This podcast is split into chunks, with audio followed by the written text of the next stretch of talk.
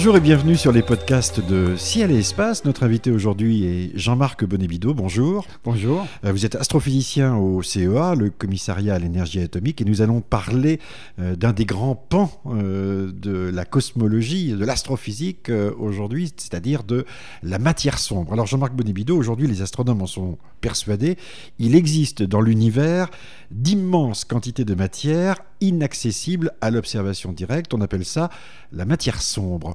Comment a-t-on découvert ce que l'on ne voit pas? Oui, en fait, on appelle ça la matière sombre, parfois aussi la matière noire, donc les, les- les vocabulaires évoluent un peu. Mais c'est vrai qu'on peut se poser une vaste question est-ce qu'on voit tout dans l'univers? Ça, c'est une vraie vaste question. Et a priori, on peut se dire, effectivement, euh, pour l'instant, on ne voit que ce qui émet de la lumière, normalement.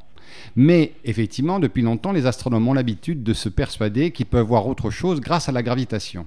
Alors, je vais juste donner un tout petit exemple. La Terre tourne autour du Soleil avec une certaine vitesse. Supposons qu'on on éteigne le Soleil. Eh bien, la vitesse avec laquelle la Terre tourne autour de ce point central permettrait de calculer la masse du Soleil simplement avec les lois de Newton. Donc voilà comment, effectivement, en dehors de la lumière, les astronomes sont capables de détecter une matière qui n'émettrait pas de lumière. C'est-à-dire que si on enlevait le Soleil, il faudrait un certain temps avant que la Terre, en fait, ne soit libérée en quelque sorte de la gravitation solaire. C'est pas tout à fait ça dans ce cas-là, c'est simplement un exercice mental. C'est mettons que le Soleil soit sombre, n'émette aucune lumière, est-ce qu'on pourrait le voir? Eh bien, on le verrait par le mouvement de la Terre. Et c'est très important parce que c'est ça qui a conduit à la découverte de la matière noire. Et ça a été très très tôt constaté, notamment par un astrophysicien suisse d'origine et américain émi- émigré qui s'appelait Frank Zwicky, Fred Zwicky, et qui avait, à l'aide des grands télescopes aux États-Unis, a étudié le mouvement des galaxies. Alors, le mouvement des galaxies qui se regroupent en grands amas, les, galaxies, c'est un assemblage d'étoiles, euh, c'est comme la, la Terre et les planètes qui tournent autour du Soleil. Donc, il a pu, en étudiant la vitesse des galaxies, s'apercevoir qu'il y avait une matière beaucoup plus importante que celle qu'il voyait avec la lumière, et il a appelé ça la matière noire. Il a regardé les galaxies, il a regardé la façon dont elles tournaient sur elles-mêmes, dont elles, se comportaient en groupe. Il a regardé très exactement le mouvement d'une galaxie par rapport aux autres dans ces grands conglomérats de galaxies. Et de- ces mouvements-là, il a déduit qu'il y avait quelque part une masse qui, qui générait ce mouvement, et bien supérieure à la masse des galaxies visibles. Donc c'est depuis 1932, cette observation date de 1932, qu'on a une idée qu'il pourrait exister une matière non visible, une matière noire. Alors, est-ce que l'on a une idée de la quantité de matière, entre guillemets, manquante pour qu'une galaxie soit cohérente, qu'elle tourne sur elle-même sans se désagréger? Oui, alors, parce qu'on a poursuivi les travaux de Vicky, et dans les années, fin des années 70, on s'est aperçu que le même phénomène se reproduisait, cette fois-ci, dans une galaxie, pour le mouvement des étoiles autour de- dans leur galaxie. Alors, je vais donner simplement un, un petit exemple, parce qu'on l'ignore souvent, mais le Soleil bouge dans la galaxie. Il en fait le tour en 250 millions d'années. Et il a une vitesse assez phénoménale. Il, voyage à la vitesse de 250 km par seconde, c'est ni plus ni moins que 100 000 km/h, c'est-à-dire à peu près 50 fois la vitesse du Concorde. C'est assez phénoménal, on, a euh, du mal à l'imaginer, mais nous voyageons à, à cette vitesse-là. Et c'est de l'étude de la vitesse des étoiles dans les galaxies, non seulement le Soleil, mais des autres étoiles qui nous entourent, que par le même raisonnement, on a déduit que les étoiles tournaient beaucoup trop vite par rapport à la matière que l'on voyait. Et si elle tournait beaucoup plus vite, c'est qu'il y avait effectivement une quantité de matière dans notre galaxie, comme dans toutes les autres galaxies d'ailleurs, une matière noire de nouveau, et qu'elle représentait par rapport à la matière que l'on voyait, ni plus ni moins que 90%. C'est-à-dire qu'il y a 10 fois plus de matière non visible que de matière visible dans notre galaxie. C'est du moins la conclusion à laquelle on arrive en étudiant le mouvement des étoiles.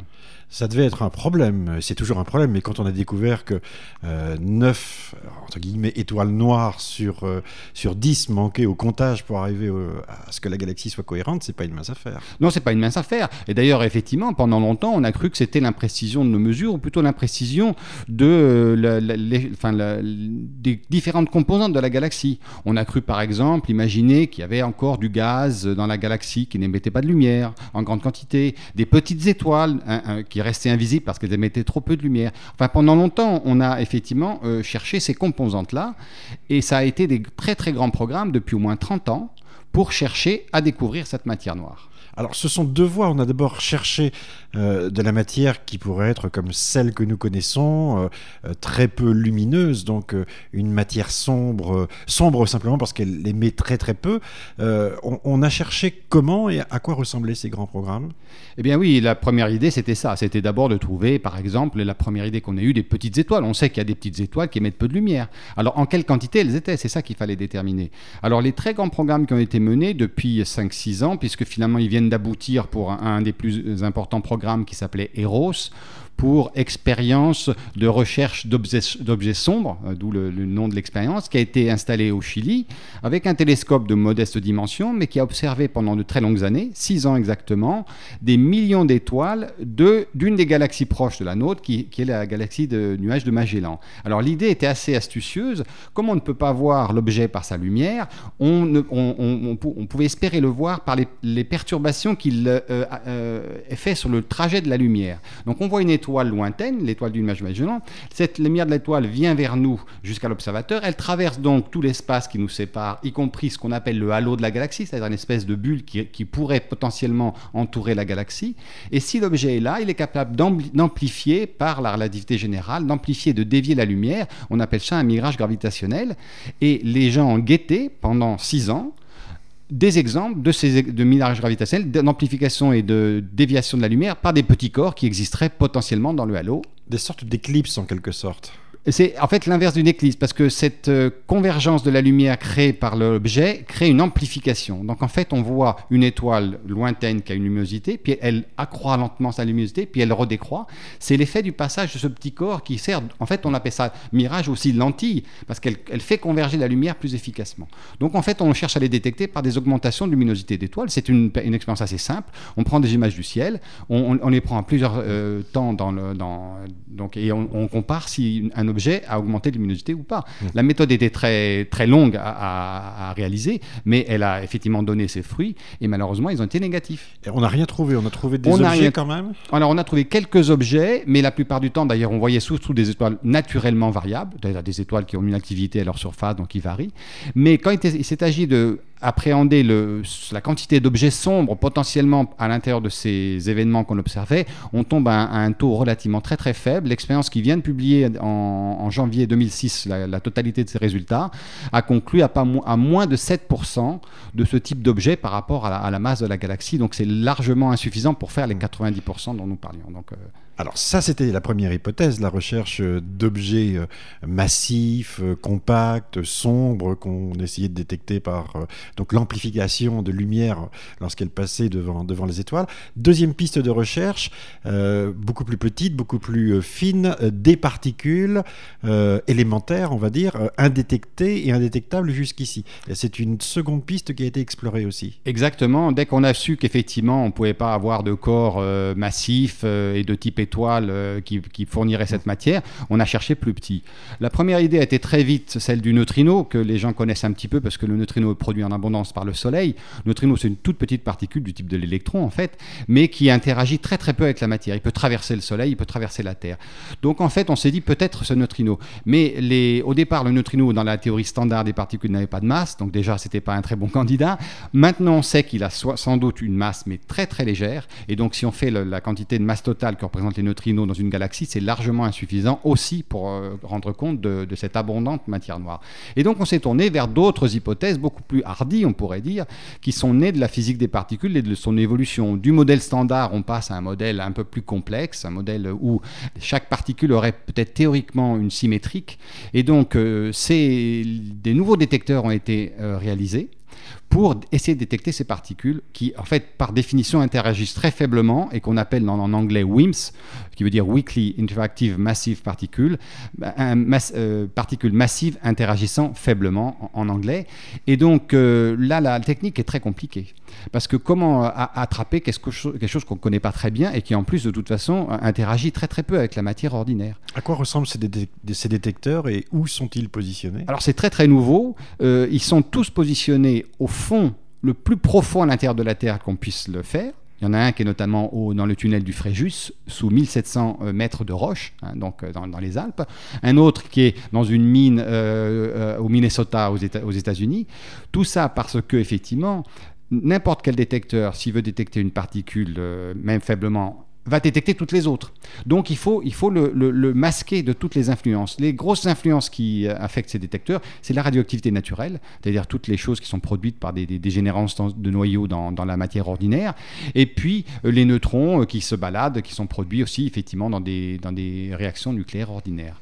Si on les cherche, ça veut dire que les physiciens pensent que le modèle actuel de connaissance de la matière au niveau particulier suppose qu'ils existent.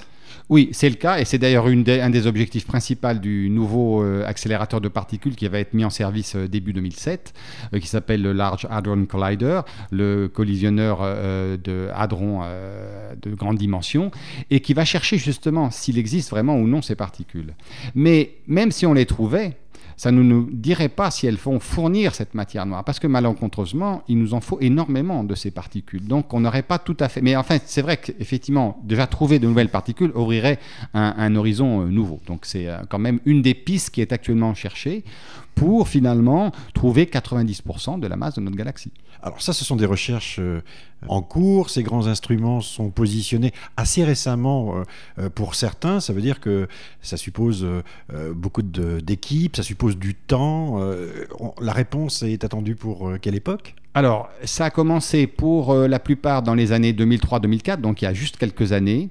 Il faut dire que les techniques sont très très élaborées. On emploie des détecteurs qui n'ont jamais été construits jusqu'alors en, si grande quantité, parce qu'il faut non seulement avoir des détecteurs sensibles, mais des détecteurs d'une masse suffisante pour pouvoir espérer arrêter euh, une de ces particules. On appelle ça des bolomètres.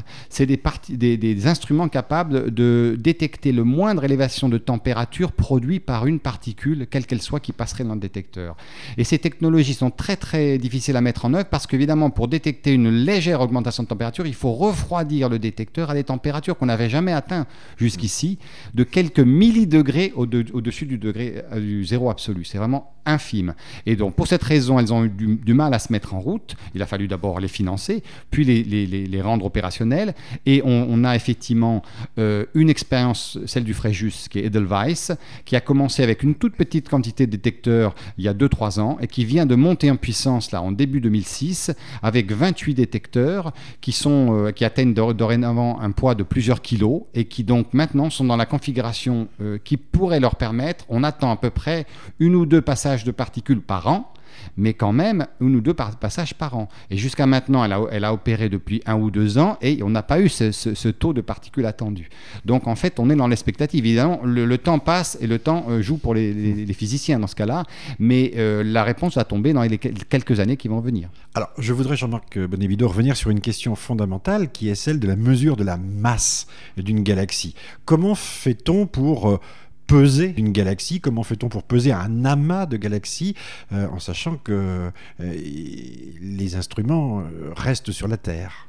Oui, alors on, utilise, alors ce que utilisent encore les astrophysiciens, on sera peut-être étonné de l'apprendre, mais les lois de Newton, des lois de la, dynamique classique, qui suffisent amplement dans l'astrophysique, d'ailleurs, dans la plupart des cas. Et donc, comme je le disais dans l'exemple du soleil, de la Terre qui tournait autour du Soleil, simplement la vitesse d'un corps en rotation qu'on considère comme circulaire dans une première approximation permet de, déterminer la masse autour duquel il gravite. Alors on emploie ça pour les planètes pour, mesurer la masse du Soleil et on emploie ça pour les étoiles pour mesurer la masse d'une galaxie. Évidemment, il faut aller de plus en plus loin vers le bord de la galaxie parce que sinon on oublie. La, masse autour de laquelle elle gravite, c'est la masse qui est centrale. Donc si, l'étoile est à une certaine distance du reste de la matière de, plus loin que cette étoile, elle ne mesurera pas. Donc il faut aller le plus loin possible, et c'est ça l'effort qu'ont fait les astrophysiciens avec les nouveaux télescopes, évidemment de, de, très grande dimension. On atteint maintenant, on, en est certain, la majorité de la masse d'une galaxie. Et quand on a fait ces mesures, c'est là qu'on s'est aperçu qu'effectivement, la vitesse d'une étoile autour de la galaxie, au lieu de diminuer, puisque finalement elle voyait de moins en moins de matière, en fait continuait à rester constante. Donc ça veut dire que la matière de la galaxie ne diminuait pas quand on s'éloignait vers l'extérieur, mais qu'elle rester constant. Donc il faut en rajouter, en rajouter bien plus que ce qui est visible. Et c'est ça vraiment l'énigme. Elle s'est confirmée. C'est-à-dire qu'on ne peut pas passer au travers de ça, sauf à rediscuter les lois Newton et les lois de la gravitation, ce qui est une des pistes envisagées parfois. Alors, ça veut dire que au niveau euh, observation, au niveau de la preuve observationnelle, et les faits sont toujours têtus hein, en astronomie, on est aujourd'hui capable avec des instruments de mesurer les mouvements des étoiles individuellement dans des galaxies euh, proches et euh, dans des galaxies et dans la nôtre, avec une très grande précision. Exactement, exactement. Il n'y a plus l'incertitude qu'il y avait au départ, parce que non seulement on peut mesurer le mouvement des, des étoiles, mais on peut aussi mesurer le mouvement du gaz. Il y a du gaz d'hydrogène dans les galaxies, qui est une des composantes, et il nous fournit aussi par sa rotation dans la galaxie une mesure de vitesse c'est une mesure indépendante, ce pas les mêmes techniques qui sont employées. L'une étant employée en ondes radio, l'autre en lumière visible, donc c'est des choses complètement indépendantes. Elles aboutissent toutes à la même conclusion. On ne peut plus mettre en doute maintenant cet, effet de vitesse euh, d'étoiles et de gaz qui tournent trop vite dans une galaxie et qui pourrait être retenu, donc être euh, attiré par une matière beaucoup plus grande. Alors les astronomes disposent aussi, euh, vous nous avez expliqué, d'une certitude, c'est que cette matière noire, à l'échelle de l'univers dans son ensemble, opère puisque les amas de galaxies eux-mêmes euh, sont soumis à cette présence invisible. comment le sait-on euh, Est-ce à travers ces objets particuliers et curieux que sont les mirages gravitationnels, par exemple? On le sait effectivement par cet effet-là, c'est-à-dire qu'on reproduit à grande échelle ce que j'expliquais tout à l'heure pour la mesure euh, des étoiles dans le halo, ces effets de distorsion de la lumière par la gravitation, par le fait qu'il existe la matière. Donc on l'observe à l'échelle des galaxies. On observe aussi effectivement euh, que donc ce qui est important, c'est de réaliser que c'est un, phénomène donc universel. C'est ça qui attire beaucoup l'attention des physiciens. C'est-à-dire qu'il opère à n'importe quelle échelle, à l'échelle d'une galaxie qui contient des milliards d'étoiles, mais à l'échelle des amas de galaxies contiennent des milliers euh, de galaxies. Donc on sent que là, il y a effectivement un phénomène universel qui va concerner tout l'univers. Et c'est donc là la, grande énigme. Donc dans ces techniques, on arrive par des moyens astucieux à maintenant cartographier les effets de déformation de la lumière visible par cette matière invisible. C'est ce qu'on appelle effectivement des distorsions gravitationnelles. C'est-à-dire qu'une image d'un champ de galaxie, si on l'observe avec suffisamment d'attention, avec des objets, des images suffisamment précises, va faire découvrir que les, formes des galaxies sont légèrement euh, pas euh, tout à fait similaires à ce qu'on observerait s'il n'y avait pas cette matière. Elles sont déformées. Et de cette déformation, on, essaie d'obtenir des cartes de cette matière noire. Et elles sont obtenues maintenant par des grands, grands programmes afin de savoir si, comment elles se répartissent. Parce que rien n'oblige la matière noire de suivre la distribution de la matière visible. Elle pourrait être totalement différente. Or, en fait, pour l'instant. Ce sont des cartes d'influence de la matière noire. On ne la voit pas, ah, mais on, voit, son influence. On ne la voit absolument pas. On n'a aucun moyen de la voir, puisqu'on le rappelle, elle n'émet aucune lumière, ni même aucune, elle n'a pratiquement aucune interaction. Justement, la grande question, c'est pourquoi elle interagit si peu avec la matière ordinaire. Donc, elle interagit heureusement peut-être faiblement, sinon on n'aurait jamais aucune occasion de la voir, parce que tout notre univers n'est fait que de matière ordinaire. Mais heureusement, on espère de faibles interactions. Et donc, on la cherche par tous les moyens possibles en essayant effectivement de faire d'abord une carte, de la comparer à l'univers visible pour savoir si elle apparaît en même temps à chaque fois que la matière ordinaire ou pas. Ça, c'est pas encore tout à fait euh, déterminé exactement précisément. Les cartes sont en train d'être faites. Donc, on en est, on en est là. On en est effectivement à faire un inventaire de, de quelque chose qui apparaît de façon fantomatique, quoi, juste par des petits effets gravitationnels. Alors, évidemment, on a la certitude qu'elle n'a pas d'influence dans le système solaire. On ne voit aucune perturbation dans le système solaire, dans les mouvements des planètes, qui soit liée à la présence d'une euh, matière noire, d'une matière sombre. Non, mais alors on peut se poser la question, par exemple, quand on mesure la masse du Soleil, évidemment, on la mesure très relativement précisément, mais qu'est-ce qui nous garantit qu'à l'intérieur, il n'y a pas une fraction de matière noire? On ne peut pas dire que le Soleil est forcément fait que de matière ordinaire. Et de fait, les théories sur ces particules font que si elles sont, elles sont interagies avec le Soleil, très probablement elles peuvent être piégées. Et si elles sont piégées, elles sont piégées au centre. C'est ce qui fait que maintenant, comme vous le savez peut-être, en fait, sur le Soleil, il reste quelques petites énigmes, notamment la production des neutrinos, notamment le taux de réaction nucléaire en son, centre. Il se pourrait qu'un jour, on ait à revoir notre copie parce que éventuellement, il y a une petite influence, elle ne serait pas énorme, mais d'une quantité de matière noire qui aurait pu s'accumuler au centre du Soleil. Ça n'est pas exclu. On cherche la matière noire partout où elle pourrait se trouver. On sait qu'évidemment, elle ne peut pas se trouver dans le système solaire en très grande quantité, puisque la masse et la, vitesse des planètes permettent de déterminer que bon, le Soleil, effectivement, est tout à fait de la masse qui suffit et elle n'est pas distribuée ailleurs. Mais effectivement, euh, néanmoins, il reste une énigme euh, qui reste à être élucidée. Est-ce que quelque part, un petit peu par petite dose dans le système solaire, on n'aurait pas un peu de cette matière noire? Merci Jean-Marc Bonnet-Bidot. On a compris que l'essentiel est invisible et c'est pas terminé puisque nous allons parler dans un second podcast d'énergie sombre. On se retrouve sur ce second podcast.